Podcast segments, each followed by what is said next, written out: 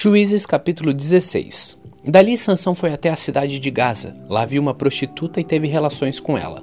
O povo de Gaza soube que Sansão estava lá, então eles cercaram o lugar e ficaram a noite toda esperando Sansão na porta da cidade. Ficaram em silêncio, pensando: Vamos esperar o amanhecer, então nós o matamos. Mas Sansão ficou deitado somente até a meia-noite. Depois se levantou e arrancou a porta da cidade com os batentes e as trancas, pôs tudo nos ombros e carregou para o alto do monte que está na frente da cidade de Hebron. Depois disso, Sansão se apaixonou por uma mulher chamada Dalila, que morava no vale de Sorek. Então os governadores das cinco cidades dos filisteus foram falar com ela. Eles disseram assim: Dê um jeito de Sansão contar a você como ele é tão forte e como é que o poderemos dominar, amarrar e deixar sem defesa. Se você fizer isso, cada um de nós lhe dará mil e cem barras de prata. Então Dalila pediu a Sansão: Por favor, me conte o segredo da sua força. Se alguém quiser amarrar você e deixar sem defesa, o que ele deve fazer? Sansão respondeu: Se me amarrarem com sete cordas de arco novas, que ainda não secaram, eu ficarei fraco e serei como qualquer um. Aí os governadores dos filisteus trouxeram para Dalila sete cordas de arco, novas, que ainda não estavam secas, e ela amarrou Sansão. Dalila havia deixado alguns homens escondidos, esperando no outro quarto. Então gritou: Sansão, os filisteus estão chegando! E ele arrebentou as cordas de arco como se fossem fios de linha queimada. Assim eles continuaram, sem saber qual era o segredo da força de Sansão. Então Dalila lhe disse: Até agora você mentiu e caçoou de mim. Por favor, me diga, como é que alguém pode amarrar você? Sansão respondeu: Se me amarrarem com cordas novas que nunca foram usadas, ficarei fraco e serei como qualquer um. Aí Dalila pegou cordas novas e amarrou os braços dele. Depois gritou: Sansão, os filisteus estão chegando. Os homens estavam novamente escondidos, esperando no outro quarto. Mas Sansão arrebentou as cordas como se fossem fios de linha. E Dalila disse: Você continua mentindo e caçoando de mim. Diga como é que alguém pode amarrar você? Ele respondeu: Se você tecer um tear, as sete tranças do meu cabelo, e prendê-las com um prego grande de madeira, eu ficarei fraco e serei como qualquer um. Então Dalila fez com que Sansão dormisse. Quando ele adormeceu, ela pegou e teceu as sete tranças dele num tear e prendeu-as com um prego de madeira. Depois gritou: Sansão, os filisteus estão chegando! Mas ele se levantou, arrancou os pregos e tirou o cabelo do tear. Então ela disse: Por que é que você disse que me ama, se isso não é verdade? Você me fez de boba três vezes e até agora você não me contou por que é tão forte. E ela continuou a perguntar isso todos os dias. Sansão ficou tão cansado com a insistência dela que já não aguentava mais e acabou lhe contando a verdade. O meu cabelo nunca foi cortado, disse ele. Eu fui dedicado a Deus como nazireu desde que nasci. Se o meu cabelo for cortado, perderei a minha força, ficarei fraco e serei como qualquer um. Então Dalila percebeu que lhe tinha dito a verdade. Mandou o seguinte recado aos governadores filisteus: Voltem de novo. Agora ele me disse a verdade. Então eles vieram e trouxeram dinheiro. Ela fez com que Sansão dormisse no seu colo, e em seguida chamou um homem, e ele cortou as sete tranças de Sansão. Aí Dalila começou a provocá-lo, mas ele havia perdido a sua força. Ela gritou: Sansão, os filisteus estão chegando. Ele se levantou e pensou: Eu me livrarei como sempre. Sansão não sabia que o Senhor o havia abandonado. Os filisteus o pegaram e furaram seus olhos. Então o levaram para Gaza e prenderam com correntes de bronze e o puseram para trabalhar na prisão, virando um moinho. Mas o seu cabelo começou a crescer de novo. Os governadores filisteus se reuniram para fazer uma festa e ofereceram um grande sacrifício ao seu deus Dagon. Eles cantavam: O nosso Deus entregou o nosso inimigo Sansão em nossas mãos. E o povo, quando viu Sansão, cantou louvores ao deus Dagon assim: O nosso Deus entregou nas mãos o inimigo que destruiu a nossa terra e matava muitos de nós. E no meio daquela alegria disseram: Chamem Sansão para ele nos divertir. Trouxeram Sansão para fora da cadeia e se divertiam à custa dele. Depois o colocaram entre as colunas do templo. Então Sansão pediu ao rapaz que o guiava pela mão: Deixe-me tocar nas colunas que sustentam o templo para que eu possa me encostar nelas. O templo estava cheio de homens e mulheres. Os cinco governadores filisteus estavam lá. Havia no terraço mais ou menos três mil homens e mulheres olhando para Sansão e se divertindo à custa dele. E Sansão orou ao Senhor, dizendo: Ó Senhor meu Deus, peço que lembres de mim. Por favor, dá-me força só mais desta vez. Deixa que eu, de uma vez só, me vingue dos filisteus por terem furado os meus olhos. Então agarrou as duas colunas no meio que sustentava o templo, com a mão direita numa coluna e a esquerda na outra, e jogou todo o seu peso contra elas, e gritou: Que eu morra com os filisteus! Em seguida, deu um empurrão com toda a força e o templo caiu sobre os governadores e todas as outras pessoas. E assim Sansão matou mais gente na sua morte do que durante a sua vida. Os irmãos de Sansão e toda a sua família foram buscar o seu corpo. Eles o levaram e sepultaram entre Zora e Estaol, no túmulo de Manoá, o seu pai. Sansão havia governado o povo de Israel durante 20 anos.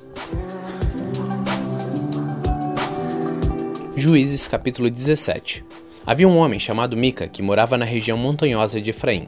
Ele disse à sua mãe: Quando roubaram aquelas suas mil e cem barras de prata, a senhora amaldiçoou o ladrão. Eu ouvi a senhora fazer isso. Sabe de uma coisa? A prata está comigo. Fui eu que roubei. A sua mãe disse: Que o Senhor abençoe você, meu filho. Então ele devolveu à sua mãe as mil e cem barras de prata. E ela disse: Meu filho, para tirar a maldição de cima de você, vou dar esta prata como oferta ao Senhor. Ela será usada para fazer um ídolo de madeira folheado a prata. Por isso eu devolvo agora esta prata a você. Mas o filho tornou a devolver a prata à sua mãe. Então ela pegou duzentas barras de prata e entregou a um ouvires. Ele fez um ídolo de madeira e folheou com a prata, e o ídolo foi colocado na casa de Mica.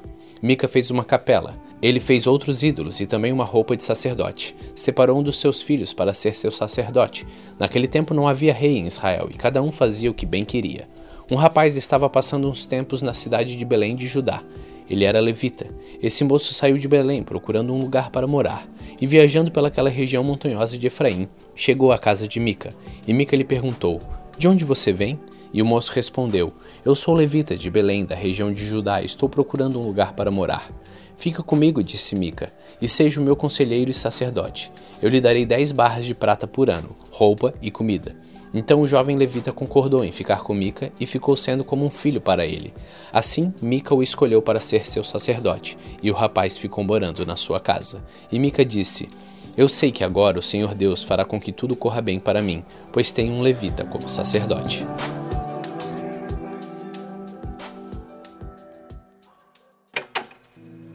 Salmos capítulo 117 Louvem a Deus, o Senhor, todas as nações, que todos os povos o louvem. O seu amor por nós é forte e a sua fidelidade dura para sempre.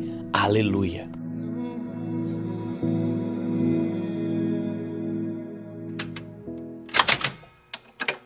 Primeira Coríntios capítulo 8 Agora vou tratar do problema dos alimentos oferecidos aos ídolos. Na verdade, como se diz, todos nós temos conhecimento, porém esse tipo de conhecimento enche a pessoa de orgulho, mas o amor nos faz progredir na fé. A pessoa que pensa que sabe alguma coisa ainda não tem a sabedoria que precisa, mas é que ama a Deus é conhecido por Ele. Quanto a comer alimentos que tenham sido oferecidos aos ídolos, nós sabemos que um ídolo representa alguma coisa que realmente não existe, e sabemos que existe somente um Deus.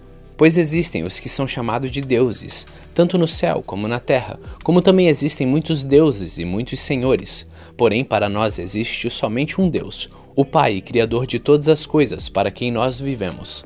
E existe somente um Senhor, que é Jesus Cristo, por meio de quem todas as coisas foram criadas e por meio de quem nós existimos. Mas nem todos conhecem essa verdade. Existem pessoas tão acostumadas com os ídolos que até agora comem desses alimentos, pensando que eles pertencem aos ídolos. A consciência dessas pessoas é fraca e por isso elas se sentem impuras quando comem desses alimentos. Não é esta ou aquela comida que vai fazer com que Deus nos aceite. Nós não perderemos nada se não comermos e não ganharemos nada se comermos desse alimento. Mas tenha cuidado para que essa liberdade de vocês não faça com que os fracos na fé caiam em pecado. Porque se uma pessoa que tem a consciência fraca neste assunto vir você, que tem conhecimento, comendo alimentos no templo de um ídolo, será que essa pessoa não vai querer também comer alimentos oferecidos aos ídolos? Assim, esse cristão fraco, este seu irmão por quem Cristo morreu, vai se perder por causa do conhecimento que você tem. Desse modo, pecando contra o seu irmão e ferindo a consciência dele, você estará pecando contra Cristo. Portanto, se o alimento faz com que o meu irmão peque, nunca mais vou comer carne, a fim de que eu não seja a causa do pecado dele. 1 Coríntios capítulo 9 Será que eu não sou um homem livre? Por acaso não sou um apóstolo? Será que eu não vi Jesus, o nosso Senhor?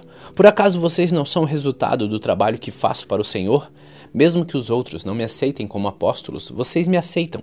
Vocês mesmos, pelo fato de estarem unidos com o Senhor, são a prova de que eu sou um apóstolo. Quando os apóstolos me criticam, eu me defendo dizendo assim: será que eu não tenho o direito de receber comida e bebida pelo meu trabalho? Será que nas minhas viagens eu não tenho o direito de levar comigo uma esposa cristã, como fazem os outros apóstolos, os irmãos do Senhor Jesus e também Pedro? Ou será que Barnabé e eu somos os únicos que temos de trabalhar para nos sustentar? Quem já ouviu falar de algum soldado que pagou as suas próprias despesas no exército?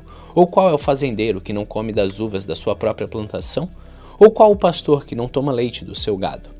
Não pensem que eu me apoio somente nesses exemplos da vida diária, pois a lei diz a mesma coisa. Na lei de Moisés está escrito assim: Não amarre a boca do boi quando ele estiver pisando o trigo. Por acaso Deus está interessado nos bois? Ou foi a nosso respeito que ele disse isso? É claro que isso está escrito em nosso favor. Tanto a pessoa que planta como a que colhe fazem o seu trabalho na esperança de receber a sua parte da colheita. Se temos semeado entre vocês a semente espiritual, será demais se recebermos de vocês alguma recompensa material? Se outros têm o direito de esperar isso de vocês, será que nós temos muito mais direito do que eles? No entanto, nós não temos usado esse direito. Pelo contrário, temos aguentado tudo para não atrapalhar o Evangelho de Cristo. Certamente vocês sabem que os que trabalham no templo é do templo que recebem os seus alimentos, e sabem também que os que oferecem sacrifícios no altar recebem uma parte da carne dos animais que são sacrificadas ali. Assim, o Senhor mandou também que aqueles que anunciam o Evangelho vivam do trabalho de anunciar o Evangelho. Mas eu não tenho usado nenhum desses direitos, nem estou escrevendo isso agora para exigir esses direitos para mim mesmo. Eu preferiria morrer a fazer isso, e ninguém vai me tirar o orgulho que eu tenho de agir assim. Eu não tenho o direito de ficar orgulhoso para anunciar o Evangelho, afinal de contas, fazer isso é minha obrigação. Ai de mim se não anunciar o Evangelho. Por isso, se eu faço meu trabalho por minha própria vontade, então posso esperar algum pagamento. Porém, se faço como um dever, é porque é um trabalho que Deus me deu para fazer. Nesse caso, qual é o pagamento que recebo? É a satisfação de anunciar o Evangelho sem cobrar nada e sem exigir os direitos que tenho como pregador do Evangelho.